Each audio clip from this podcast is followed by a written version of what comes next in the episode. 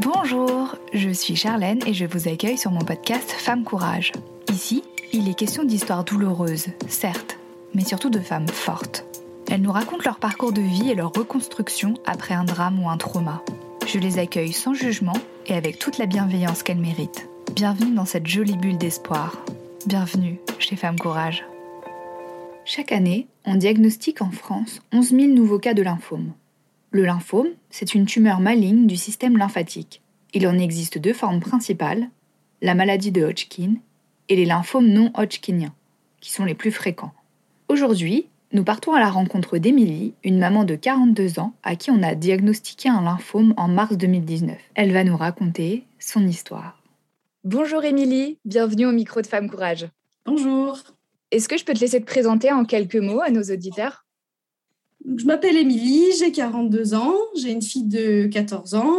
Euh, je suis séparée du papa depuis 2013 euh, déjà et j'habite à Lyon et euh, je travaille dans un service financier pour un très grand groupe d'électroménager. Est-ce que tu peux nous dire quel genre de femme tu es? Alors je pense qu'on dit de moi que je suis très dynamique avec beaucoup d'humour, ce qui m'a beaucoup servi dans les, dans les moments difficiles. Euh, j'ai beaucoup d'empathie, euh, je suis très sociable. Euh, par contre, j'ai zéro patience. et puis un grand manque de, confiance en moi. J'ai tendance toujours à me, à me dévaloriser. voilà. Émilie, on t'a diagnostiqué un lymphome en mars 2019. Est-ce que tu veux bien nous raconter dans quel contexte le diagnostic est tombé? En 2018, j'avais déjà eu une pneumopathie. Moi, je suis quelqu'un qui, avait, qui, qui était jamais malade jamais d'hospitalisation. Euh, ma seule hospitalisation, ça avait été pour, euh, pour la naissance de ma fille. Et en 2018, euh, je suis assez fatiguée, je tousse beaucoup, beaucoup, beaucoup, beaucoup, beaucoup, donc ça passe. Et moi, je pratique beaucoup l'automédication. Donc, ça va passer, ça va passer. On prend des pastilles, on prend un sirop pour la toux. Et en fait, je toussais de plus en plus. En plus, ça me déclenchait des, des problèmes au périnée. Enfin, c'était vraiment horrible. C'est plus ça qui m'a fait consulter qu'autre chose. Bon, pneumopathie. Donc, pneumopathie, voilà, on a les poumons un peu un peu fragile, on prend un spray, euh, on prend de la cortisone, voilà. Et puis toujours de la fatigue. Et puis pendant l'hiver, j'ai un énorme ganglion qui pousse dans le cou. Mais euh, dans le cou, on en a énormément de ganglions. C'est une grande chaîne ganglionnaire qui peut être liée à plein plein de choses. Donc je m'inquiète pas plus que ça. Et je vois quand même ma médecin euh, qui me parle de la thyroïde. Bon, la thyroïde, c'est face, et là, moi, elle était vraiment sous la maxillaire, sous l'oreille, en fait. Donc, bon, déjà, là, on avait un souci. Euh, faire des analyses de sang, mais euh, qui, enfin, moi, ma, généraliste, elle était focus sur ma thyroïde parce que j'ai un nodule thyroïdien depuis une dizaine d'années qui s'est en plus accentué avec la, grossesse, les hormones. Donc, euh, tout de suite, elle est partie sur la thyroïde. Alors que mon endocrino m'a dit, ben non, sous l'oreille, ça peut pas être la thyroïde. Ou alors, vous avez vraiment un problème anatomique. Mais moi, je m'affolais toujours pas plus que ça. Bon, on fait des prises de sang. Moi, pareil, je regarde pas les résultats parce que j'étais partisane de me dire euh, s'il y a un souci, bah, les professionnels de santé, ils t'en parleront. C'est eux qui savent lire des analyses. pourtant, je suis fille de médecin, hein. mais bon. Et puis, euh, on refait une fait une radio des poumons parce que c'est peut-être la pneumopathie. Enfin, pendant un mois, un et demi, deux mois, on se balade un peu d'analyse en analyse, sans qu'en fait, je regarde trop les résultats ou que je m'en préoccupe, parce que c'est l'hiver, parce que c'est la fatigue, parce que voilà. Et puis, il commence à être un peu douloureuse, ganglion. Euh, qui évolue pas, mais qui continue à avoir une assez grosse taille, je dirais euh, pas loin de 5 cm de diamètre quand même. Et comme c'est l'hiver, je mets des écharpes, donc je le cache. Donc voilà. Et quand il commence à me faire mal, ben, j'arrive à trouver un ORL. Et il me dit, ben, on va prendre un traitement antibiotique, etc., etc., pour voir si ça le fait diminuer. J'y crois pas trop, mais on tente. Et entre-temps, c'est les vacances, je pars au ski, etc. Et effectivement, les antibiotiques pour passer la douleur mais ne font pas diminuer le ganglion. Donc, euh, la douleur autour est passée, mais pas dans le ganglion. Ça ne le fait pas diminuer, ça ne fait rien. Donc, au retour des vacances, je revois l'ORL qui me dit Bon, bah, on va l'enlever. On va, enlever cette boule. Et en fait, il me dit On va l'analyser. Mais moi, j'entends qu'on enlève. Donc, je me dis Nickel, opération, il m'enlève le truc, c'est fini. Sauf qu'évidemment, non. D'abord, il n'enlève pas tout. Donc, je suis choquée parce que je trouve qu'il y a encore un petit renflement. Je me dis Bon. Et puis, il fait une analyse assez vite. Ça s'appelle une anapathe. C'est un peu comme une biopsie je me souviens toute ma vie, j'étais en voiture et la secrétaire m'appelle pour me dire le docteur veut vous revoir. Et donc, euh, le 15 mars 2019, à 19h30, voilà, j'étais son dernier rendez-vous du vendredi. Il me fait venir et euh, il tourne un peu autour du pot. Enfin, En fait, il voulait, il voulait que ce soit moi qui le découvre, j'ai l'impression. Donc, il me dit, bah, il y a quelque chose, etc. Il faut prendre un traitement un peu costaud, euh, un, traitement de chimiothérapie. Et là, dans ma tête, chimiothérapie, je lui dis, donc c'est un cancer. Et il me dit, oui, c'est un lymphome. Vous connaissez pas les lymphomes? Donc, euh, le lymphome, c'est euh, c'est un cancer du, du système immunitaire. Donc, c'est la moelle osseuse qui fabrique nos globules blancs qui, bah, qui se met à déconner et donc qui, qui crée une multiplication de, ganglions. Donc certains visibles, comme moi ici, au niveau des clavicules. On peut en avoir aussi au niveau de l'aine, et puis on peut en avoir aussi au niveau des, organes, donc moins visibles. Voilà. Et donc ça provoque une, grande descente du système immunitaire, donc de la fatigue, donc probablement la pneumopathie, c'était déjà ça, mais ça on le saura jamais. Et donc des analyses de sang qui étaient déjà euh, très dégradées, mais ça aussi, moi je m'en suis pas vraiment préoccupée. Et c'est pour ça qu'on en parlera peut-être à la fin, mais c'est ça qui a été dur, en fait, c'est de se dire, pendant ces deux mois, personne s'en est vraiment occupé, quoi. Alors, deux mois, ça aurait rien changé. Le cancer, je pense que je l'avais déjà bien avant. Et encore une fois, un lymphome, donc la maladie de Hodgkin, euh, ça se guérit très bien. Il y a un pronostic qui est très bon. Donc, deux mois, ça aurait rien changé. Ça n'a pas mis ma vie en jeu, etc. Mais il y avait quand même tous les signes, surtout sur un, sur un lymphome où très vite, on a des analyses de sang euh, dégueulasses et, sans cette opération, enfin, je me dis, si le ganglion n'avait pas commencé à te faire mal, combien de temps encore on aurait attendu? J'ai l'impression que tu ressens un peu de colère du fait que ça ait traîné sur, euh, ces 15 jours. Mm. C'est de la colère, c'est bien ça? Ça a été beaucoup de la colère. Maintenant, c'est plus, euh, ça s'est un peu tassé. Et en fait, euh, je l'ai jamais fait. Ma mère m'a joint à le faire, à, écrire à ma, à ma, ma docteure de l'époque euh, en fait, je lui ai juste envoyé un mail parce que c'est le médecin traitant qui vous déclare en ALD, en affection longue durée, auprès de la sécurité sociale. Ça veut juste dire concrètement que tous les soins, médicaments euh, liés à votre pathologie sont pris en charge à 100%. Et donc, c'est elle qui fait ça. Donc, elle a reçu un message très vite. Et je n'ai même pas réussi à la joindre. Je pense qu'elle était juste débordée. Je suis arrivée au moment d'une épidémie de grippe. Elle était débordée. J'étais quelqu'un en pleine santé. Voilà, elle n'a pas pris trop les choses. Euh, voilà. Mais il y avait quand même ces foutues analyses de sang qui, auraient voulu dire fait, aller vers un spécialiste. C'est ce qu'elle a fait, sauf qu'elle m'a envoyé sur un endocrino euh, qui n'était pas du tout la, bonne, la bonne spécialité. Et je lui ai juste laissé un message pour lui dire, bah, vous voyez, euh, euh, c'est pas une maladie auto-immune, manque de bol, c'est un cancer. Ouais, en fait, si, si tu fais pas la chieuse, si, quand tu es dans, dans, dans, mon cas, c'est-à-dire et l'automédication, et pas s'angoisser, et puis bah, une confiance un peu, un peu aveugle au milieu médical, enfin, moi j'estime que chacun son métier. Donc, euh, c'était à elle de, m'alerter. Et au contraire, c'est plutôt mon entourage qui était dans le milieu médical qui s'est qui, senti coupable après. ma meilleure amie qui est infirmière, elle m'a dit il y avait tous les signes et j'ai pas su le voir, etc., etc. Mais bon sang, c'était quand même à la personne qui lisait mes analyses, qui, euh, tu vois, j'ai fait des échos en les relisant les échos. Ils parlent d'adénopathie, donc c'est les, ganglions, taille importante, etc.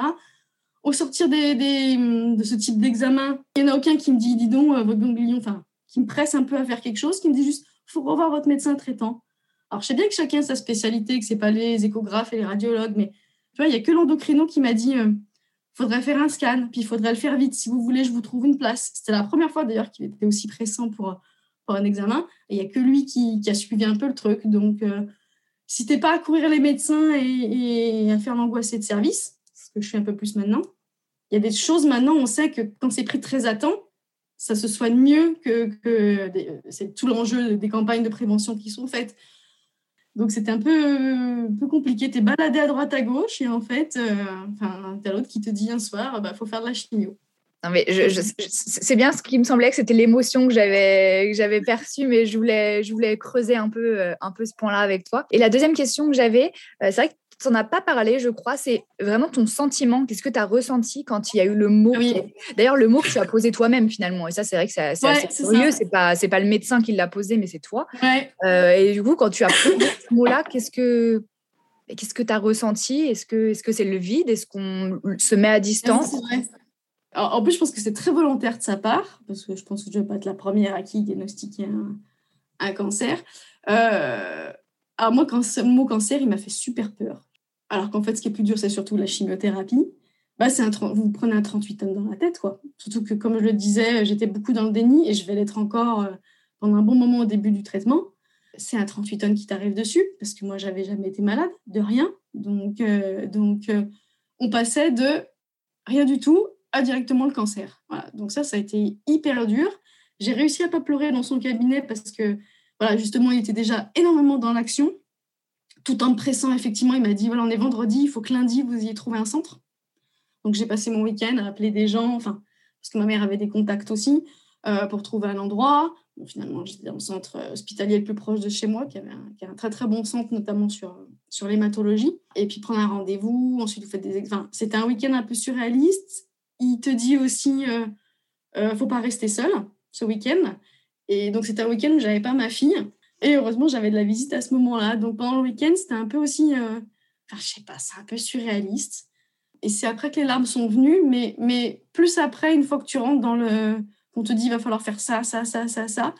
Et que tu te rends compte qu'en fait, euh, je, pressentais que, que, que ça allait être dur. Voilà, que j'allais, pour parler vulgairement, que j'allais en chier. Voilà. Puis, moi, bizarrement, le cancer, c'était soit les vieux, soit euh, les enfants leucémiques. Mais c'est complètement con de dire ça. Hein. Mais, euh, mais euh, voilà.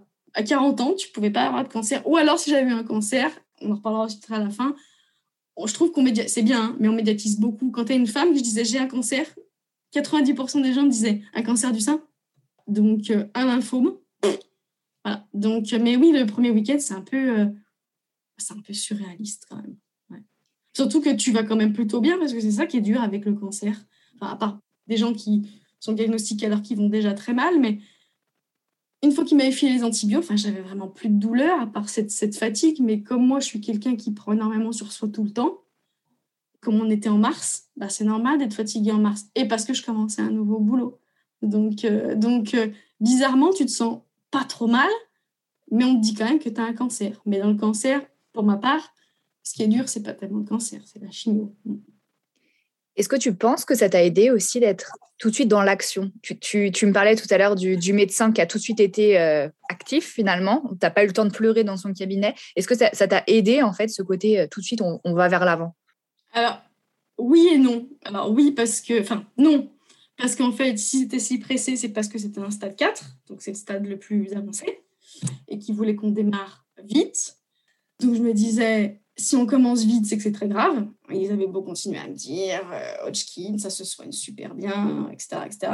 Et oui, parce que du coup, tu as effectivement moins le temps de, de, réfléchir parce que diagnostiqué le 15 mars, euh, j'ai fait un rendez-vous hémato. Euh, en fait, le truc logique après, c'est qu'ils te font passer une écho du cœur, tu refais un bilan sanguin, tu refais une échographie, euh, tu fais un scanner complet pour voir effectivement où sont les, les tumeurs, et ensuite, tu as ton premier rendez-vous avec l'hémato où il t'expose effectivement tout, tout, ce qui va se passer et euh, tout, le, tout le déroulé. Puis il y a tellement de décisions à prendre. Il euh, faut choisir euh, la chambre implantable. Est-ce que c'est un truc qu'on met ici? Est-ce que c'est un truc qu'on met sur le bras? Si c'est sur le bras, il faut le changer tout le temps, ça se pose comme ça. Si c'est la chambre implantable là, il faut prévoir une intervention chirurgicale. Donc il faut réserver un bloc. Quand tu es toujours en période de possibilité d'avoir des enfants, je ne sais pas comment on dit, quand tu es toujours euh, fécond, que tu sois un homme et une femme, hein, euh, il faut prendre rendez-vous avec euh, un spécialiste fertilité. Donc, euh, les hommes, ils leur demandent s'ils veulent conserver leurs spermatozoïdes. Ils les font éjaculer, c'est bon. Nous, c'est évidemment un peu plus compliqué. Donc, il faut voir une gynéco. Donc, il faut savoir si tu veux les, conserver, pas les conserver. Et comme effectivement, il faut que toutes ces décisions, normalement, soient prises avant le début de la chimio, ou alors juste après le premier cycle de chimio, Pareil, euh, trois jours pour décider si je veux congeler mes ovocytes, mes ovules, si je veux des enfants, pas d'enfants. Euh, voilà. Rendez-vous pour la chambre implantable pour la pause le 8 avril au matin. Et moi, encore naïvement, je me dis, bah, je vais rentrer chez moi, et puis ils vont me recontacter pour une, pour une date de, de chimio. Bah non, non, maintenant que tu es à l'hôpital, tu vas rester. Et donc, j'ai commencé le même jour, deux heures après, euh, la chimio. Aïe, aïe, aïe, l'infirmière revient, elle me dit, bah non, je vais vous commander les produits, on va commencer. Et là, ça a été, tu vois, l'angoisse totale. J'étais, mon cerveau n'était pas prêt à démarrer. Et donc, j'ai fait euh, deux cures Bicop pendant deux mois. Donc, le Bicop, c'est des produits pendant trois jours. Donc, tu restes hospitalisé trois jours. Et ensuite, j'ai fait quatre cures d'ABVD. Donc, ça, c'est à la journée. C'est en hospice de jour. Donc, tu viens le matin et tu repars dans l'après-midi en fonction de comment ça s'est déroulé. Donc, le traitement total, il a duré donc, du 8 avril à euh, fin septembre. Avec la petite pause euh, des vacances, parce que j'ai droit à une petite pause des vacances. Et c'est une séance tous les 15 jours. Donc, ouais, ça aussi, c'est un rythme qui te laisse pas trop le temps. Euh. Là, c'était assez soutenu. Donc, il m'a dit, ça va être, euh, on, va, taper fort, mais, euh, mais vite. 15 jours, c'est pas, c'est pas, c'est pas évident parce que, parce que la première semaine, tu es, très down. Voilà, c'est la semaine de la plasie. La deuxième semaine, il n'y avait pas de traitement. Il faut essayer d'en profiter à mort. C'est un moment où tu es à peu près bien. Quand je dis à peu près bien, c'est-à-dire que j'arrivais à sortir un petit peu de chez moi. Une fois que tu as savouré ces quelques jours de bien, paf, tu, tu, tu, replonges, tu replonges dans la chimio parce que la chimio, dès, le lendemain, en fait, euh, tu commences à être KO. Et dans la pratique, comment ça se passe? Comment tu occupes tes journées quand tu n'es pas bien ou quand tu vas mieux, justement? Est-ce que tu peux te permettre des sorties ou est-ce qu'il faut rester plutôt euh, enfermé chez soi au risque d'attraper autre chose? Euh, Et aussi, ma, deuxième question, mais qui rejoint la première, euh, c'est est-ce que tu as été entourée Et si oui, de qui? J'étais pas en chambre stérile, donc avec le lymphome, avec la maladie de Hodgkin, tu n'es pas en chambre stérile, donc tu as une relative liberté, je dirais. Maintenant, effectivement, euh, la semaine de la plasie, euh, tes défenses immunitaires sont vraiment, vraiment au plus bas.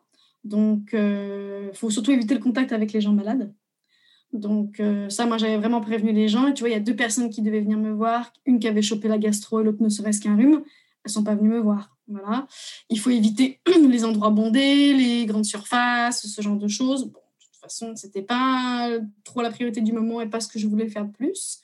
Il faut éviter certains aliments, mais sinon, euh, non, voilà, contact avec les personnes malades et les endroits, effectivement, bah, Maintenant, ça semble évident avec le, avec le Covid, mais euh, à l'époque, on ne savait pas. Voilà, les endroits où il y a énormément de personnes et susceptibles d'être d'être. Euh, de toute façon, tu prends ta température tous les matins, voire même deux fois par jour. Parce que le signe de fièvre, c'est le signe d'une infection. Donc, il faut vite retourner à l'hôpital. Mais euh, moi, on me disait plus de m'écouter. Donc, euh, bon, les jours d'aplasie, c'est assez difficile. Ça va dépendre des cycles, en fait. Mais il y a quand même une grande période où euh, même aller aux toilettes était difficile. Même se doucher seul était difficile. Donc, j'habitais au troisième sans ascenseur. Donc, j'essayais de pas trop sortir ou de grouper une sortie par jour. Mais là où je me rends compte que j'étais un peu dingue quand même, c'est que quand on a un cancer, tout est tourné vers soi. On peut bénéficier d'un grand nombre de choses, surtout en France tu as des soins à domicile, tu as des piqûres. Donc, j'avais des infirmières qui venaient. Je pouvais leur demander de me faire la prise de sang. Parce que ce que j'ai pas dit aussi, c'est que pendant le traitement, tu fais des prises de sang euh, tous les 3-4 jours. Et donc, elles peuvent te les faire, elles peuvent aller au labo, etc. etc. Et moi, je voulais tellement, et un, pas déranger, et deux, conserver une certaine euh, autonomie et liberté, que j'essayais quand même d'aller au labo. Donc, des fois, je me suis traînée au laboratoire dans des états euh, cata, mais voilà. Et la semaine où il n'y a pas la plasie, voilà, c'était bien, il faut essayer de marcher un peu, de sortir. Euh, j'ai même après, à la fin, refait un peu de yoga. Euh, voilà, il faut vraiment essayer de s'écouter au maximum. Donc, euh, le matin, c'était vraiment un check complet du corps. Est-ce que je suis en état de me lever? Qu'est-ce que je suis en état de faire? Donc, il y avait des jours, c'était juste d'aller du lit au canapé et de temps en temps essayer d'aller aux toilettes. Et puis, il y avait des jours où ça allait quand même mieux, notamment sur la deuxième cure, parce que la BVD, elle est quand même plus légère. Bicop, c'est un traitement qui, qui, tabasse quand même pas mal, donc tu es quand même très, très affaibli et notamment euh, les plaquettes qui descendent beaucoup. Donc, euh, au mois de mai, j'étais descendue à 8 d'hémoglobine, à 6 on est dans le coma. Hein. Et moi, je continuais à essayer de sortir, etc. Et d'où ces fameuses prises de sang où l'hôpital m'a appelé un peu en catastrophe en me disant faudrait, faudrait venir parce qu'il faudrait faire une transfusion. Et là aussi, pour moi, la transfusion sanguine, mais c'était le signe que c'était vraiment la cata. Le truc auquel j'ai pensé, je pourrais plus donner mon sang. Euh, la priorité, c'est quand même d'aller mieux. Et bien, j'y suis quand même allée en voiture alors je pouvais prendre un, transport médicalisé et tout. Et quand je leur ai dit, ben, ils m'ont dit, vous voulez un bon de sortie J'ai dit, ben, non, non, mais je suis venue en voiture. Alors l'hôpital, il est à 3 km de chez moi, précise. Euh, à la fin, j'y allais même à pied. Euh, ils m'ont dit, mais vous avez conduit avec 8 d'hémoglobine. Enfin, il y avait cette volonté, toujours, toujours, même des fois un peu, un peu bête, un peu au risque de, vraiment me, faire encore plus de mal, de, vouloir faire des choses le plus normales possible. Mais bon, pour résumer, c'est vraiment, euh, faut s'écouter. Si c'est un jour bien, faut en profiter. Et c'est le premier conseil que m'avaient dit aussi les infirmières. Les jours où ça va bien, et physiquement et mentalement, euh, faut en profiter pour essayer de voir des gens, de sortir, de faire des trucs positifs, pour emmagasiner le maximum d'énergie positive et la capitaliser pour les jours qui vont être, euh, qui vont être euh, down, parce qu'il y en a pas mal. Et, et c'est vrai que c'est important, parce que ces jours-là, il faut vraiment aller puiser dans les trucs, dans les trucs positifs. Quoi. Et pour être entouré ben, à fond, donc moi, j'ai la chance d'avoir pas mal de monde sur Lyon, ma famille. Alors, il y avait des gens qui avaient suivi toute cette histoire des deux mois, ce ganglion, je fais plein d'analyses, qu'est-ce qui se passe.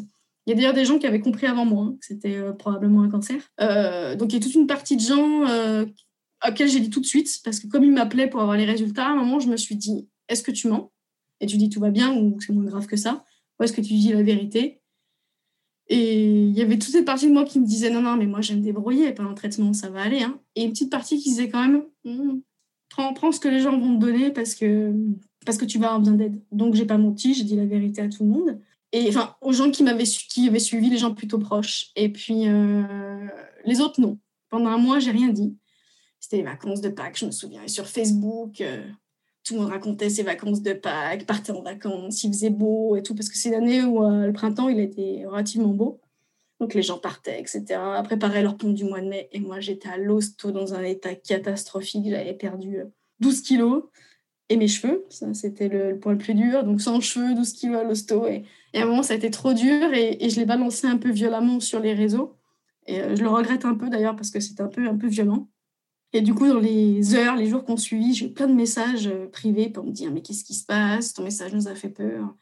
Donc, je l'ai balancé comme ça parce que ça devenait trop lourd à porter et que, et que mince, quoi. Euh, c'était plus à moi de porter ça et les gens, ils le prenaient comme ils le prenaient. Donc, il y en a qui l'ont pris un peu, un, peu violemment en pleine face. Mais du coup, c'est là où mes contacts Facebook étaient juste des contacts, des gens de qui j'étais pas particulièrement proche. On a tous comme ça, c'est juste des connaissances. Voilà. Euh, bah, qui m'ont écrit pour me dire bah, moi j'ai été concernée aussi, ou, ma mère ou ma sœur. C'est là que tu découvres qu'en fait, euh, presque toutes les familles ont été euh, concernées. Et, ils m'ont donné pas mal de conseils. voilà. Donc, et puis après, ben, j'ai utilisé un peu les forces de chacun. C'est un conseil que, que je donnerais. Ça, c'est voilà, il y a des gens, ils peuvent pas venir à l'hôpital, ça les renvoie à des choses trop compliquées pour eux, donc eux, ils viendront pas, mais tu trouves des gens qui viennent te voir à l'hosto. Euh, il y a les gens, ils acceptent de faire des courses, il y a des gens qui te font du ménage, il y a des gens qui me faisaient à manger, parce que c'est une phase où c'était impossible de, me faire à manger. Il y a ma famille qui a beaucoup pris ma fille, donc à l'époque, euh, elle était en CM2, 6e, voilà, donc elle commençait à se débrouiller un peu, elle était déjà très autonome, mais bon, voilà, les nuits où j'étais hospitalisée, bah, ma mère venait, elle allait chez mes parents. Mon ex-conjoint a bien assuré aussi. Euh, euh, on n'était pas en garde alternée à l'époque. Bon, ben, c'est un peu ce qui, a réussi à le faire décider de la garde alternée. C'est que de fait, je lui ai dit, là, on va être en garde alternée, voire même en garde toute simple, parce que, parce que des fois, je repartais à l'hosto en catastrophe, hein, surtout au début. Et même après, pour elle, les jours où j'étais en aplasie, c'est vrai que c'était pas, c'était pas, pas génial. Mais euh, oui, oui, j'étais beaucoup entourée. Mais à l'hôpital aussi, il m'avait dit, préparez-vous parce que dès que vous allez sortir du traitement, euh, bah, les gens vont reprendre leur vie, ils vont être moins à 100% sur vous. C'est vrai qu'on capte toute l'attention pendant cette période. Les gens vous appellent tout le temps et quand ils vous appellent, on parle que de vous. C'est une période hyper égoïste où moi, très rarement, je demandais aux gens comment ils allaient. Parce que tout est tourné vers vous, vers votre traitement, psychologiquement comment vous vous sentez, etc. etc. Effectivement, bah, quand vous sortez du traitement et hein, que vous annoncez la rémission, ce qui est normal, les gens ils reprennent plus leur vie. Et c'est vrai que ça, il y a ce moment un peu compliqué, euh, heureusement qu'il m'en avait parlé, où bah, les gens vous appellent moins. Et ces, ces, connaissances sur Facebook qui avant on ne se parlait pas, on s'est mis à se parler pendant le traitement, bah, de nouveau on s'écrit plus. Quoi. Mais c'est le cycle normal de la vie. Mais c'est vrai qu'au début, ça c'est un peu, un peu compliqué. C'est bien d'être le centre d'attention, mais en même temps, c'est bien aussi de plus être le centre d'attention parce que tu es malade. Voilà. Donc, euh, donc, il a fallu au début jongler un peu avec ça. Et j'ai pas répondu à comment on occupe ses journées. Euh, moi, en plus, je venais juste de, de, commencer un boulot, ça fait trois mois. J'étais sur ce poste. On n'a évidemment aucune obligation de dire à son employeur euh, pourquoi on en arrête. Déjà, ils avaient été cool parce que je passais mon temps à aller passer des échos, des radios, évidemment en pleine journée. Hein. Alors que j'avais pas de jour, j'avais pas d'heure de récup, rien. Donc, on n'a pas cette obligation, mais moi, j'ai trouvé ça important parce que quand tu arrives dans une équipe en open space et que du... je me doutais bien que j'allais être un peu absente. Hein. Alors, dans mon déni, je pensais quand même que j'allais arriver à continuer à travailler. Mais quand on fait trois jours de chimio, bon, je savais que j'allais être un peu absente.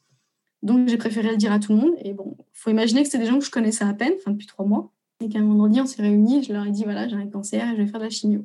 Et en fait, j'ai été pas mal arrêtée. Et ensuite, j'ai repris en temps partiel thérapeutique pendant l'été, alors que j'étais encore en chimio, euh, à 40%. Donc, autant dire que dalle. Mais en fait, euh, euh, ma responsable, elle a compris que c'était, ça participait au processus de, guérison aussi. Donc, on, vous dit tout le temps, il faut être dans un état d'esprit positif, ça joue beaucoup, ça joue beaucoup. Mais il faut aussi retrouver une certaine normalité. Et moi, travailler un peu bizarrement, ça me ramenait à cette normalité. Parce que sinon, effectivement, tu es à la maison toute la journée, euh, pas faire grand-chose, avec ton statut de je suis malade. Bon, en plus, moi, ça se voyait quand même énormément, avec le foulard, la perruque. même si personne n'était dupe. Hein. Puis au boulot, on avait décidé qu'on parlerait d'autre chose, donc, donc on parlait d'autre chose. Voilà. Et ça, c'était vraiment bien. Et je me suis dit, par contre, ils vont pas me garder. Parce que, parce que voilà, on ne sait pas combien de temps ça va durer, on sait pas. Tout le monde avait été pourtant si optimiste sur, cette, euh, sur Hodgkin, mais bon, voilà. Et donc, je me suis dit, ils vont pas me garder, c'est mort. Et euh, je tiens quand même à le préciser tout le temps. Euh, je suis hyper bien tombée parce qu'ils m'ont fait un CDI, alors qu'il était encore 100% en arrêt, au mois de juin. donc, ça, c'était super important et ça participait aussi à être entourée parce qu'il y avait des collègues, parce que à partir du mois de juillet, trois demi-journées par semaine. Euh, euh, je retrouvais une fonction sociale, euh, parce que dans notre société, on, on est beaucoup aussi, comment on pourrait dire ça? On est défini par notre travail. Défini, voilà. Je crois qu'il y a un podcast, tu le dis, qu'est-ce que tu fais dans la vie? La première question qu'on pose, qu'est-ce que tu fais dans la vie, etc. etc. Donc, moi, je voulais pas qu'il y ait trop sur mon CV. Je voulais que, Donc, travailler, ça veut dire que je suis dans une espèce de normalité pareil, ils se sont pris dans la face, mes collègues. Ma tête avec mon foulard, avec mes, mes 10 kilos en moins. Euh, voilà, ça leur faisait un choc. Et eux, je leur laissais pas la possibilité de d'être choqués ou d'être pas bien ou, d'en parler. Quoi. Voilà, il, fallait, que les gens me dealent avec et, un point, c'est tout. Donc, avec le recul, je me dis ça, c'était un peu dur. Et en même temps, on en parlera à la fin aussi, euh, c'est un conseil que je voudrais donner, c'est euh, voilà, faut pas, faut pas penser aux autres. C'est vraiment un moment où il faut penser qu'à soi, à soi, à soi, à soi, à soi, à soi. Tu as évoqué par deux fois justement la, perte des cheveux. Euh, je sais à quel point c'est un point sensible, que c'est compliqué pour, pour une femme d'autant plus. Est-ce que tu veux nous dire comment, comment toi tu l'as vécu, les parades que tu as utilisées? Ça dépend vraiment des femmes. Là, pendant que j'étais moi-même en traitement, il y a la fille de Michel Leb, alors d'accord, elle est comédienne, tout ça et tout, euh, qui, avait aussi un une chimio, qui avait aussi perdu ses cheveux. Et elle avait fait de la télé, des photos, crâne nu. C'est ce qui m'a aussi incité à, témoigner aujourd'hui, c'est que moi, jusqu'à peu, je me disais, ouais, t'as eu un cancer et alors, ça arrive à tout le monde et tout. Et je m'aperçois qu'il y a beaucoup de femmes qui les, qui les médiatisent, qui en parlent, qui en font des documentaires. Ça dépend vraiment des femmes, mais moi, ça a été vraiment le cataclysme. Et euh, surtout qu'on m'avait dit, alors ça aussi c'est compliqué, parce que quand vous dites que vous avez un cancer, euh, c'est comme quand vous allez avoir un bébé, tout le monde dans sa famille, la cousine, la sœur, la grand-mère, qui a eu un cancer. Et euh, moi, ma cousine, quand elle a eu un cancer, bah non, elle n'a pas perdu ses cheveux. Et moi, ma tante, sauf que, un, chacun est différent et que les protocoles sont très différents aussi. Et donc, effectivement, maintenant, dans les cancers du sein, il y a certaines chimios où on ne les perd pas. Sauf que moi, sur le BICOP, on perd tout. Et bah voilà, et bah les cheveux, les ongles. moi, les ongles, pas trop, mais les cheveux, euh, voilà. Et en plus, avant de tomber, parce que je voulais les faire couper très vite court, pour que justement ça se voie moins. J'ai pas réussi parce qu'effectivement, ce traitement a démarré très vite. Enfin, j'étais un peu prise dans, dans le truc. Et donc, euh, il commence par se ternir, s'atrophier, enfin, une espèce de serpillière sur la tête. Et ensuite, bah, il, tombe. Et ouais, ça, ça a été super dur. Et moi, tout le temps du traitement, j'ai refusé de voir mon crâne. Euh, j'ai fait venir le, une société donc, qui s'occupe de vendre des foulards et des perruques. Donc, ils font que ça. Il est venu aussi à l'hôpital. J'ai refusé de me regarder. On enlevait le miroir tant que j'avais pas le foulard ou le truc sur la tête. J'avais appris à les mettre sans, sans me regarder. C'est assez facile de. Alors, le foulard, c'est très facile hein, parce qu'il y a un petit bonnet. Et la perruque, une fois que vous avez la bonne technique, vous pouvez la mettre sans, sans vous regarder. En cours de traitement, parce qu'il y avait des espèces de petits cheveux qui poussaient sur les côtés. Enfin, c'était Gollum. J'ai un ami qui m'a rasé la tête. J'ai pas voulu le regarder non plus. Et chaque fois qu'on l'évoquait, chaque fois que c'était en sujet, euh, c'était la crise de larmes. Et il a fallu la fin du traitement et je savais que ça commençait à repousser un peu pour faire une séance photo avec un photographe que j'ai regardé peut-être 5-6 mois après parce que j'étais incapable de, de, de, le regarder. Et, pire, euh, je me lavais aussi pas très bien le crâne. Et donc, il y avait pas mal de sébum, de choses comme ça. Et au bout de quelques mois, avec la perruque, en plus, ça, ça fait des frottements, etc. Et j'étais chez une autre coiffeuse que la mienne, en plus, parce que je voulais même pas qu'elle me voyait comme ça pour lui dire euh, il faudrait juste me, laver la tête. Et elle a dû me faire trois shampoings. Et je pense que voilà, parce que je passais un coup de gant. donc, l'évoquer, le toucher, tout ça, c'était, c'était vraiment très, très, très difficile pour moi. Et c'est vrai qu'il y a toutes ces phrases les gens, ils veulent être sympas. Mais de toute façon, quand vous êtes malade, les gens, tout ce qu'ils veulent, c'est être sympa. Mais des fois, il y a des choses vraiment très, très maladroites. Notamment, ça repoussera. Euh, ça, faut jamais le dire à, quelqu'un qui vient de perdre ses cheveux et, et qui ne le vit pas bien, évidemment évidemment que ça va repousser, on s'en fout. Ça veut dire pendant X temps, euh, vous n'allez pas les avoir. Quoi. Il y a des actrices qui se rasent la tête et c'est super beau. Oui, mais elles se rasent la tête, c'est volontaire. Et les gens, ce qu'ils ont du mal à comprendre, c'est que c'est pas un acte volontaire. Voilà, c'est vraiment quelque chose qui vous est, qui vous est imposé. Donc il y a des femmes qui en font une force. Moi, c'est pas le côté sur lequel euh, j'étais forte, ouais, je le reconnais. Ça a été vraiment, vraiment, vraiment, vraiment difficile. Donc, euh, si ça, doit se reproduire, maintenant, je pense que je serais plus forte. Mais, euh, mais ouais, ça a été vraiment, vraiment difficile. Et je ne saurais pas expliquer pourquoi, d'ailleurs. Peut-être parce que c'est le visage. Et aussi, pourquoi les hommes, ils le vivent mieux C'est vraiment la question que je continue à me poser aujourd'hui, deux ans après. Pourquoi c'est moins compliqué? Pourquoi dans la société aussi, c'est peut-être plus accepté que les hommes mon analyse, ça serait que les cheveux, c'est la féminité, en fait. Sans cheveux, t'es plus féminine. C'est un raccourci affreux ce qui, et qui est pas vrai. Comme tu l'as dit, il y, a des, y, a, plein de femmes qui se le font volontairement. Mais, je pense que le cheveu, c'est vraiment associé à la féminité et, un homme sans cheveux, c'est moins grave. Je, pense que c'est ça, c'est le raccourci qu'on fait très rapidement. Enfin, en tout cas, c'est l'analyse que, que j'en fais. Il y, y, a un truc hyper intéressant que tu dis. Tu dis, là, sur ce coup-ci, j'ai pas été forte. Comme si, en fait, tu, presque tu t'en voulais en fait. Euh, tu avais été forte sur, l'ensemble, mais il y a, un truc et tu te dis mince, là, là j'ai failli. Ah ouais, parce que je passais mon temps à chouiner sur mes cheveux, quoi. Je faisais, j'avais l'impression. Et puis, il y a des gens vraiment, mais vraiment, hein, je pense qu'ils voulaient être sympas et qui considéraient que c'était pas grave. Alors, euh, déjà, tant que ça n'était pas arrivé, j'ai eu beaucoup de conseils sur ce qu'il fallait pas manger, etc., ou faire attention à son alimentation, alors que concrètement, il euh, n'y a rien qui passe. Hein. Même il y a des jours de l'eau, vous la gardez pas. Donc moi, j'ai eu un grand régime à base de coca et de fromage de chèvre. Bon, bah il y a des gens qui m'ont dit ah le sucre ça alimente les, tumeurs. Mais ouais, les cheveux, ouais, mais, jusqu'à la fin, hein. mais on, pleurait, on pleurait, on pleurait, on pleurait. Mais c'est vrai que les hommes que j'ai rencontrés en, traitement, franchement, ce que tu disais, ça leur pose vraiment pas de pas de soucis. Par contre, eux, on va l'évoquer, c'est rigolo. Enfin, euh, très souvent, quand tu as une chimio, bah, tu as des troubles euh. Voilà. Et, euh, et ça, c'est contre euh, les traumatisés à mort. Donc, comme quoi, euh, voilà. Oui, parce que c'est aussi un symbole de masculinité. Exactement, masculinité, virilité, c'est par ça qu'on te définit en tant qu'homme, ou voilà, ouais. ce que te renvoie la société en tout cas. Et, Ouais, c'est ça. Ouais, c'est assez marrant. Mais, mais, de ce que tu dis, euh, j'ai quand même le sentiment que les autres, ça t'a beaucoup aidé, tu as été entouré par des, des, amis ou des connaissances, etc. Mais il y a le côté un peu lourd des autres finalement, qui, mmh. euh, comme tu disais tout à l'heure, c'était intéressant quand tu disais, euh, oui, moi j'ai ma sœur, moi j'ai ma grand-mère, enfin, tout le monde connaît quelqu'un qui, et, et peut-être que ça t'efface aussi à ce moment-là, parce qu'on te parle des autres mmh. alors que, que c'est toi qui va mal. Et... Et puis, et puis en plus, ils ne savent pas le traitement que tu vas avoir. Et encore une fois, chaque traitement est très différent. Chaque personne réagit euh, différemment. Je pense qu'on prend une autre personne qui aurait suivi exactement les mêmes cures que moi. En plus d'une cure à l'autre, tu réagis pas pareil en fonction d'effectivement comment est ton système immunitaire à ce moment-là. Donc, bah, c'est la contrepartie de vouloir en parler, de vouloir le médiatiser sur les réseaux. Moi, je comprenais pas les gens qui, le cachent à tout le monde, qui veulent pas le dire, etc. Et en même temps, c'est une forme de se protéger en se disant, voilà, si j'en parle à personne, bah, à contrario, les gens ne parleront pas et vous foutront la paix. Les deux se valent, mais ça veut dire qu'être très seul face à sa maladie, face à ce qui, face à ce qui t'arrive. Ah, il y a quand même des gens pareils qui m'ont dit ah, T'as pas arrêté de fumer Alors que c'est marrant parce que le service, le secteur hospitalier, à aucun moment il vous le demande. D'ailleurs, euh, avant la chimio, c'est pratiquement un des derniers trucs que je faisais parce que donc, euh, quand on arrive, on est pesé, on refait une prise. Ils regardent la prise de sang de la veille, ils regardent vos constantes, et si tout va bien, ils commandent les produits de chimio qui ne sont commandés que, que à ce moment-là. Donc en fait, il y a deux heures d'attente parce qu'il n'y a qu'un seul service qui fabrique tous les produits de chimio pour tout l'hôpital. Donc c'est les premiers arrivés, premiers servis. Donc on peut facilement attendre deux heures, deux heures et demie avant d'avoir ces produits. Donc on est déjà, euh, perfusé avec une petite solution, donc on est déjà un peu attaché, mais on est encore libre de ses mouvements. Et puis surtout, on sait qu'on va encore bien et que c'est après que ça va être compliqué. Donc, et puis on a que ça à faire à l'hôpital. Donc euh, on se réunissait dehors et, souvent il y avait pas mal de gens qui, fumaient. Je sais que les gens qui n'ont jamais été malades, c'est un truc qui les, les choque beaucoup. Mais euh, c'est vrai que, mais pas pour le cancer, hein, les gens ont un avis sur tout. Donc euh, voilà, et à l'heure actuelle où tout est médiatisé, publié, etc. Voilà. Donc c'est la contrepartie. Si tu en parles aux gens, bah, tu acceptes que les gens aient un avis. Je pense qu'il faut plus se raccrocher à l'avis des soignants.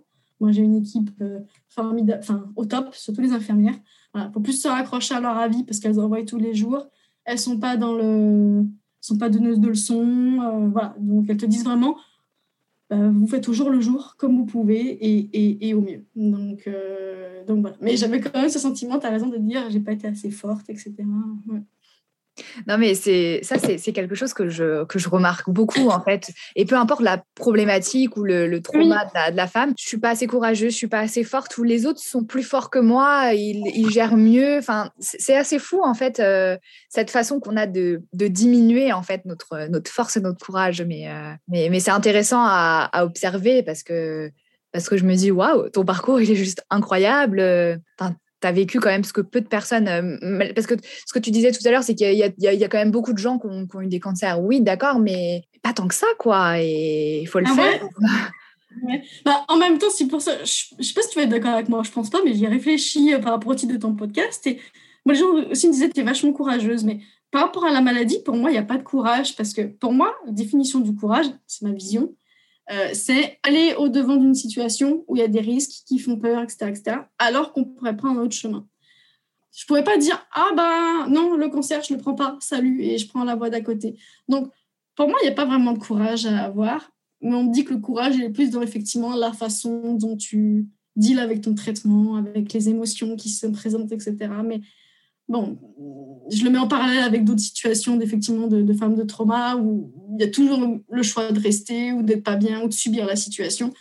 Bon, bah là, euh, à part effectivement dire non, je veux pas de la chimio, ce qui aurait été vraiment euh, complètement stupide euh, au vu du pronostic, moi, je sais pas, je, je parle pas de courage. Je trouve que c'est pas. Enfin, tu vois Et si le courage, c'était peut-être juste de raconter ton histoire aujourd'hui avec le grand sourire que tu as Ouais, ouais, oui. Peut-être que ça fait partie aussi du, courage, en plus de tout ce que tu as vécu et traversé, bien évidemment. Mais, euh, mais c'est peut-être, euh, voilà, aujourd'hui, d'être là, tout sourire et te dire, euh, je raconte mon histoire et pourvu qu'elle soit entendue et reçue. Mmh. Peut-être, c'est vrai. Est-ce qu'on peut peut-être passer sur le moment où tu as annoncé que, que, tu étais en rémission. C'est ça, c'est la première phase en fait. Qu'est-ce qu'on te dit en fait finalement quand, quand tu as eu tout le protocole de, de chimio, de, euh, mm. de, médication? Je ne sais pas trop si c'est les bons termes. Oui, la euh, médication. Qu'est-ce qu'on te dit à la fin, en fait? Qu'est-ce qui se passe au bout, en fait? Alors, juste la médication, en fait, tout ce qu'on prend à côté, c'est pour euh, pallier aux effets secondaires de la chimio. Donc, en fait, j'aurais dû l'expliquer tout à l'heure, etc. Ils commandent des produits de chimio. Une fois que les produits sont prêts, on commence par vous injecter de la prémédication. Euh, pour protéger les autres organes de tout ce qu'on va vous injecter. Donc, moi, j'ai un protecteur de vessie, etc., etc., un truc contre les allergies. Donc, la médication, elle tourne beaucoup autour de ça. Et le jour d'après, tu prends des antinauséeux. Euh, donc, tu fais tout, ton parcours. Euh, ce qui va définir que ça va mieux, c'est tes analyses de sang, qu'elles remontent, enfin, tes analyses sanguines, tout, tout, tout, tout team qui va autour, parce qu'ils regardent ton foie, ils regardent ton cœur, parce que bon, la chimio a un peu tout abîmé. Euh, et ensuite, on refait un dernier euh, PET scan. Donc, tu en fais un tous les deux mois à peu près. Et tu en fais un dernier en fin de traitement. Et si ce fameux PET scan montre qu'il n'y a plus de ganglions, plus de tumeurs, ben, c'est bon. Et si ça ne donne pas encore les résultats escomptés, ben, on, refait, on refait de la chimio. Donc, c'est vraiment ce dernier euh, PET scan qui, qui est le sésame pour la fin ou pas. Donc, c'est pour ça qu'en plus, chaque PET scan, pour moi, c'était très angoissant parce que c'est eux qui te disent euh, le traitement ça va, on continue, on continue pas, on le renforce. Et une fois forte de tout ça, bah, tu as rendez-vous avec ton toubib et il te parle donc effectivement de, de cette fameuse rémission. C'est ce qui est la différence avec la guérison. Voilà, c'était dans cette phase peu nébuleuse euh, voilà, de, de, suivi. Donc, tu n'as plus de chimio, ça c'est la super bonne nouvelle. Et au début, tu as un suivi tous les trois mois, ensuite tous les six mois, ensuite tous les ans. Là, moi, je suis à un an, je viens de rentrer à un an, donc j'y retourne pas avant le mois de mars 2022. Là, quand Mars, il m'a dit, bon, bah, allez, je vous fais confiance, tout va bien, on passe à un an. Je me suis dit, un an, s'il se passe quelque chose pendant un an? Et justement, cet été, j'ai senti un petit ganglion dans le cou. C'était évidemment le week-end du 15 août, sinon c'est pas drôle. Bon, bah, je suis montée en angoisse, voilà, parce que je me suis dit, ça y est, euh, ça y est, euh, il ne faut pas que j'attende le mois de mars. Donc, ai tous ameutés, même si c'était les vacances, donc ils m'ont répondu deux semaines après. Donc, heureusement, je t'ai redescendue euh, en pression, mais, mais c'est ce, le truc auquel il faut que je deal maintenant, c'est la récidive et euh, pas se paniquer euh, toutes les 4 secondes dès qu'on sent un truc, parce que je pense que j'ai une mini-angine. Hein. Encore une fois, c'est une zone où il y a beaucoup de, ganglions, et puis voilà, pas, pas s'affoler au moindre truc. Parce que voilà, le, bilan aujourd'hui avec les matos, outre il te fait faire une prise de sang, c'est surtout la palpation. Et moi, je refuse de me la faire moi-même parce que je pense que autant sur le cancer du sein, ça peut servir à quelque chose, Autant là, la zone étant tellement importante, et encore une fois, parce qu'il est normal d'avoir des ganglions, et non pas une tumeur dans les seins, je vais sentir des trucs. Et, et voilà, c'est pour ça que même pendant le Covid, on avait le choix de pas y aller ou de faire un truc vidéo. Et moi, j'ai refusé. Je, je, voulais, je voulais qu'il me palpe, en fait. Voilà, le, le, Aujourd'hui, pour ma part, pour les, les lymphomes, le suivi sert surtout à ça. Voilà. Comment tu te sens aujourd'hui, Émilie? Alors, physiquement, euh, au top. Euh, mentalement, bah, ça a quand même changé euh, pas mal de choses. On, peut aborder le point de qu'est-ce que ça a changé. Il y a quand même eu des points positifs. Moi, ça m'a appris beaucoup à relativiser parce que j'étais quelqu'un qui s'angoissait. Enfin, je suis quelqu'un d'assez anxieuse et angoissée de nature. Et des fois pour des choses un peu hors de proportion. Et vraiment, aujourd'hui, je m'aperçois qu'il se passe des trucs ou des contrariétés avant, ça m'aurait fait monter dans les tours.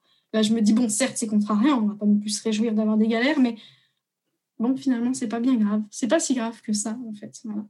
Et l'autre truc, c'est vraiment de savourer presque chaque instant de la vie. Ça, ça fait un peu. Euh, mes amis se moquent de moi en me disant, ça fait la, fille qui a vu la lumière au bout du tunnel et qui en est revenue, mais. Euh, voilà, encore une fois, sur les réseaux sociaux, il y a des gens qui se plaignent de tout et n'importe quoi. Et souvent, j'ai envie de dire, mais les sujets sont, sont pas si importants pendant longtemps, au, 1er janvier, là, quand, les, vieux te disent Ah, la santé, enfin, de l'argent, l'amour, la santé, je me disais Pourquoi ils me parlent de la santé? On s'en fout. Et aujourd'hui, je me dis vraiment, en fait, c'est effectivement, tout en découle un peu parce que l'argent, c'est bien, mais bon, si tu es très malade et que tu peux rien faire, euh, voilà, surtout qu'en France, c'est pour moi pas une. Ça fait pas de distinguo. Autant aux États-Unis, euh, plus d'argent te permet d'avoir un meilleur traitement et pas avoir une chimio au rabais. Euh, ça, c'est le point important de ce que je voudrais dire. C'est tous les gens qui critiquent beaucoup le système français. Certes, c'est pas parfait, mais en France, on a la chance de se dire peu importe mon revenu, je vais avoir la chimio la mieux possible. Voilà. Quand on voit le prix d'hospitalisation, quand on voit le prix que coûtent les produits, voilà, on fait aucune avance, tout est pris en charge. Est-ce que je peux te demander pourquoi tu as accepté de témoigner au micro de Femme Courage? En fait, avant, je, enfin pendant jusqu'à peu, je voyais pas tellement l'intérêt de d'en parler au-delà de, mon cercle de proches parce que, comme on l'a un petit peu évoqué tout au long de, de, l'interview, euh, bah pour moi, c'était quelque chose, oui, avoir un cancer, mais il y a plein de gens qui en ont un, et alors, euh, voilà. Et, et, en fait, en découvrant que beaucoup de gens, euh, beaucoup de femmes témoignent sur, sur leur maladie, bah, je me suis dit pourquoi, pourquoi pas? Encore une fois, chacune est différente, chacune le vit à un moment particulier de sa vie. voilà, donc j'avais envie d'essayer l'expérience. Voilà. Je voulais te poser la question tout à l'heure par rapport à ta fille. On l'a assez peu évoqué finalement. Ouais, comment, elle, elle l'a vécu. je l'avais noté. Euh. Bah, elle, ne voulait pas du tout en parler avec moi. Au début, je pense qu'elle comprenait pas trop parce qu'on n'avait pas eu trop de cas dans la famille. Euh, voilà. Quand le traitement a commencé, que j'ai commencé à être vraiment pas bien, ça l'a touchée. Mais euh, elle voulait pas, je pense, m'inquiéter encore plus. Elle voulait pas. Bon, elle est, elle est assez pudique et euh, elle rentrait dans l'adolescence, tout ça c'était compliqué. Donc euh, elle voulait pas en parler au collège et en même temps elle a craqué deux, trois fois. Enfin, je sais qu'une fois elle a craqué en classe. Donc les, profs étaient un peu plus au courant. Et c'est à ce moment-là qu'elle a vu la, psy du, collège. Et apparemment ça lui a fait pas mal euh, de bien. Et moi j'avais vu aussi la psy de l'hôpital qui m'avait proposé euh, de faire des séances, de voir ma fille, etc. Mais voilà, on, l'évoquait assez peu. Et en fait, tout ce qu'elle m'a dit, elle me l'a dit après, une fois que j'ai été en rémission. Euh, sachant que tout le temps, la rassurer sur le fait que Skin, ça se soigne super bien, qu'il y avait un super pronostic et que, et que, voilà. Mais je pense qu'elle a un peu accusé le coup quand même, parce qu'encore une fois, euh, euh, mais c'était dur pour tout le monde. Hein, je l'ai vu parce que moi, j'avais, voilà, j'étais jamais malade, j'étais celle hyper forte sur qui on peut toujours compter, qui est toujours debout. voilà. Donc c'était la première fois qu'il me voyait un peu KO, et je pense que pour beaucoup de gens, ça a été difficile parce que parce qu'Emilie, elle est jamais KO, quoi. Enfin, moi, c'est clairement la pire épreuve de ma vie. Euh, j'avais jamais vécu quelque chose d'aussi fort avant. Et je pense que des fois, euh, ouais, la vie, elle te met une espèce d'épreuve pour justement euh, te découvrir ou te faire grandir. Enfin, et en même temps, 2019, c'est enfin, c'est l'année où je me suis rencontrée, en fait. Parce que je me suis vraiment, j'ai vraiment appris plein, plein de choses sur moi. Donc, c'est hyper facile de le dire après. Hein. pareil, encore une fois, on a fait ce podcast en plein dans la maladie. je t'aurais dit, c'est horrible, je vais crever. Euh, voilà, je ressemble à rien. Et... Mais c'est des choses dont j'ai plusieurs fois entendu euh, des gens, euh, de la résilience, en fait, qui se sont sentis de trucs vachement durs et qui m'ont dit, mais en fait, je, je, me suis découvert, j'ai appris plein de choses sur moi. Donc malheureusement, je pense qu'on apprend plus de choses sur soi quand justement il faut aller puiser dans ses ressources parce que tu vis des choses difficiles. Je pense que c'est normal aussi de mettre du temps à, penser comme tu penses aujourd'hui. Parce oui, que bah, quand, tu me dis, il y a deux ans en arrière, si on en avait parlé, et c'est normal aussi, parce que quand tu es dans le, dans le drame, dans le choc, dans le trauma, c'est complètement normal. Et puis parce que tu peux pas l'analyser avec du recul. Voilà. Tu as pu maturer en fait ce qui, ce qui t'est arrivé et te dire qu'est-ce que j'en ai tiré? Et c'est là où, euh, où tu as un mmh. éclairage complètement différent. Mmh. C'est pour ça que voilà, euh, le message que je veux faire passer, c'est qu'effectivement, tant que tu es dans le mal, tu es dans la douleur, bon, c'est compliqué. Mais il faut vraiment essayer de, surtout quand les pronostics sont bons, quelle que soit la maladie, mais vraiment essayer de se dire, euh, euh, je vais aller vers le mieux, il va y avoir un mieux, et c'est tout ça, je le fais pour que ça aille mieux, et un jour, je retrouverai un peu une vie d'avant. Elle sera forcément différente, hein, parce que, parce que tu es changé par, par, par la maladie. Il faut vraiment s'accrocher aux moments positifs quand les moments sont super durs, parce que les moments super durs, il y en a plein. Quoi. Mais, et aussi en même temps, euh, accepter voilà, ces moments. Euh, moi, j'ai beaucoup lutté au début, puis finalement, bah, faut, accepter qu'il y a des jours qui sont vraiment difficiles. Et, euh, tu vois, les gens te disaient comment ça va? Bah, Dans la vie au quotidien du temps, ça va, vous essayez de minimiser, etc. Bah, y a vraiment des jours où je disais clairement aux gens, c'est la cata, quoi. Hein en en rigolant un peu de l'humour noir, etc. Mais, mais euh, voilà, dire bah, aujourd'hui, ma seule action, euh, c'était d'aller pisser. Quoi. Et aller pisser, c'était déjà euh, une super victoire. Ça, c'était vraiment, vraiment, vraiment horrible pour moi. Vraiment de, Merci, Mélie, pour, pour ton témoignage et la confiance que tu m'as accordée aujourd'hui. Je te laisse le mot de la fin si tu le souhaites. Pour conclure, moi, je pense que c'est vraiment, comme je l'ai dit juste avant, que c'est dans l'épreuve qu'on se révèle. Donc, il faut pas forcément avoir peur de l'épreuve. Euh, il faut vraiment se dire qu'on va, qu'on va retirer des choses euh, positives après coup. Et euh, sinon, ma phrase fétiche qui résume tout, tout ça, c'est la vie, ce n'est pas d'attendre que l'orage passe, c'est d'apprendre à danser sous la pluie. Et ça résume vraiment le fait que, voilà, même, même dans les moments hyper tendus, il faut voilà, faut, faut, faut, continuer à avancer et, à faire des choses. Et ça résume l'idée que euh, hyper bateau qu'on entend tout le temps, que euh, pendant la maladie, euh, il faut essayer d'être le plus ouais, optimiste et positif et, essayer d'aller d'avancer. Parce que sinon, effectivement, les, les, journées, les mois et les semaines sont, sont très compliquées. Merci Émilie pour cette jolie citation. Merci. Merci à Émilie d'avoir livré son histoire à mon micro je suis toujours très admirative de toutes ces personnes qui se battent avec force et courage contre la maladie. J'espère que cet épisode vous a plu. Je vous dis à très vite pour un nouvel épisode. Et n'oubliez pas que nous sommes toutes des femmes courage. Vous souhaitez soutenir mon podcast? Vous pouvez me suivre sur Instagram, mais également donner une note à Femmes Courage sur Apple Podcast. Ça ne prend que quelques minutes et cela m'aide beaucoup.